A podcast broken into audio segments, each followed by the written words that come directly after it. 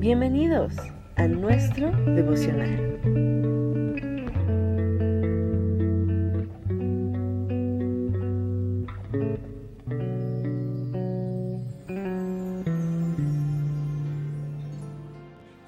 Hola, ¿qué tal? Buenas tardes, noches, mañana donde te encuentres, en cualquier parte del mundo. Soy Arturo Barreras desde el Arenero, acá en el Medio Oriente, desde Doha, Qatar. Bueno, hoy quiero hacerte una pequeña reflexión en meditación sobre Jesús, la verdad, la única verdad. Eh, hace un par de días estábamos en un estudio bíblico y comentábamos algo que un pastor sudafricano en la iglesia donde me reúno en Doha comentaba acerca de lo que es una verdad relativa y acerca de una verdad absoluta. Entonces llegamos a la conclusión de que eh, no hay una verdad relativa o una verdad absoluta en los términos bíblicos, en los términos de Dios. Puede que en los términos humanos podríamos considerarlo, pero acá no. Jesús, Él nos dice en eh, el Evangelio de Juan 14, 6, Él menciona y dice, eh, yo soy el camino y la verdad y la vida. Nadie viene al Padre sino por mí. Él no dijo, yo soy uno de los caminos y yo soy una verdad a medias y yo soy parte de la vida. No, él dijo muy claro, yo soy el camino, eso es decir, el único.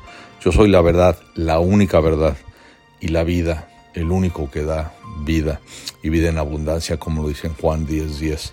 Así que comentábamos esto acerca de cómo en lo humano nosotros podemos desvirtuar ciertos conceptos. Por ejemplo, cuando una mujer eh, se embaraza, ella puede decir, es que estoy medio embarazada. No, no, no, no. No, no puedes decir estoy un cuarto embarazada o un medio embarazada o tres cuartos embarazada. No. Desde el primer día en que el óvulo fue fecundado, ya está, está la mujer embarazada. Puede tener un proceso de un día de embarazo, tres días, una semana, unos meses, ocho meses, un proceso de embarazada, pero desde el primer día en que quedó fecundado el óvulo, ella está embarazada. Entonces no podemos jugar con esos conceptos. Es como también hemos oído de, es que es una verdad a medias. No, no, no, no. La verdad es verdad y si no es verdad, es mentira. Solamente es o es mentira o es verdad, pero nada de que una verdad a medias o hemos escuchado también, es que es una mentirita piadosa, es una mentira blanca. No, en la palabra de Dios no vemos y no encontramos en ningún lugar que diga una mentira de un muy pequeño nivel y una mentira de un gran nivel. No. Dios dice eh, la mentira y por ejemplo en Apocalipsis, en Apocalipsis 20 se menciona que dice los idólatras, los fornicarios, los mentirosos y no tiene ningún paréntesis que diga, bueno, los que mintieron mucho o tienen muchos mucho número de mentiras, no, él dice nada más los mentirosos. Y una mentira es igual que lo que te comenté ya de embarazada.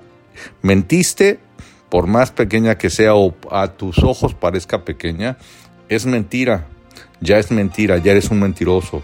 Entonces, es igual como es que soy medio honesto, no, eres honesto o eres deshonesto. No puedes ser honesto a medias, una cuarta parte o tres cuartas partes honesto. ¿Eres honesto o no eres honesto? O, si no eres honesto, eres deshonesto. Entonces este juego de palabras es interesante, pero cómo lo vemos o cómo lo ve delante de Dios, como Dios lo ve. Y Dios es muy, es muy firme y es muy concreto y muy directo en su palabra, ¿no? Jesús, por ejemplo, en, el mismo libro, el Evangelio de Juan, en el capítulo 8, es alguna parte, el, el versículo 32 es lo que ya cuando hemos estado un tiempo en, el, en, la palabra o, o, de ser cristianos, nos hemos aprendido tal vez de memoria el versículo 32 del capítulo 8 que dice, y conocerán la verdad y la verdad los hará libres. No lo sabemos. Sí, conocerás la verdad y la verdad te hará libre. Pero tenemos que leer y comprender el contexto completo, porque en el 31 está hablando Jesús a los discípulos. En el 31 empieza y dice, Jesús entonces dijo a sus a los judíos que habían creído en él. Dice, si ustedes permanecen en mi palabra, fíjate, si permanecen, permanecer es estar firme, es que estás enraizado, es que estás, no se te doblegan.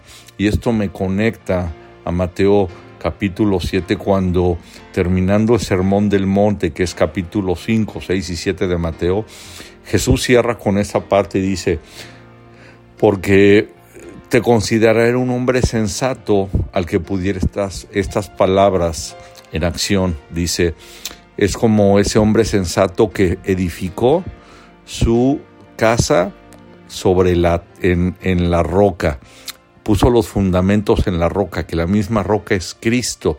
Dice, y vinieron tempestades, vinieron vientos, vinieron tormentas y la casa permaneció. Quiere decir, se mantuvo firme. ¿Por qué? Porque tenía buenos fundamentos. Y dice que si es sobre la arena, se va a caer. Entonces aquí cuando Jesús dice, si ustedes permanecen, quiere decir, están firmes, echan raíces, dice, ¿en dónde? ¿En qué? en mi palabra, que la misma palabra es Él, el mismo Jesús Cristo es la palabra, dice, si permaneces firme en mi palabra, dices, entonces serán verdaderamente mis discípulos, quiere decir mis alumnos, mis seguidores, los que quieren dejar lo, lo que tienen, lo que les da confort, los que les da en su zona de, de comodidad y están dispuestos a seguirme. Dice, entonces serán verdaderamente mis discípulos y ahí ya entra en 32 lo que no sabemos de ahora.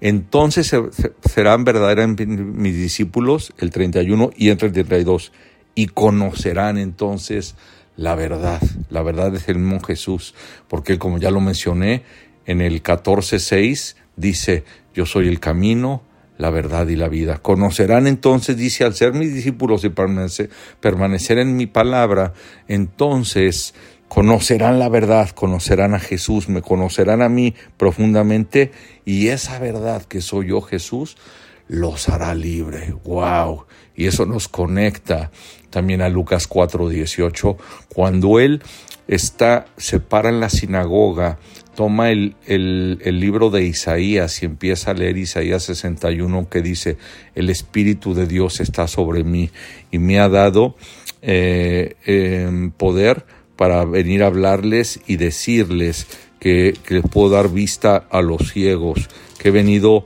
a darles libertad a los cautivos, he venido a predicar el año agradable del Señor. Eso mismo lo está repitiendo.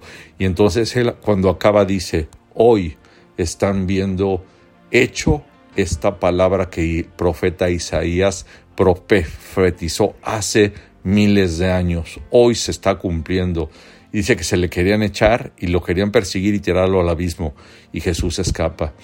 Entonces, hoy quiero invitarte a reflexionar a que con todas las cosas que salen en el mundo estemos realmente profundos en la palabra, vayamos profundo, aguas profundas a la verdad que es Jesús y que sepamos que no hay más que una sola verdad, un solo camino y una sola vida que es Jesús. Gracias, saludos y bendiciones.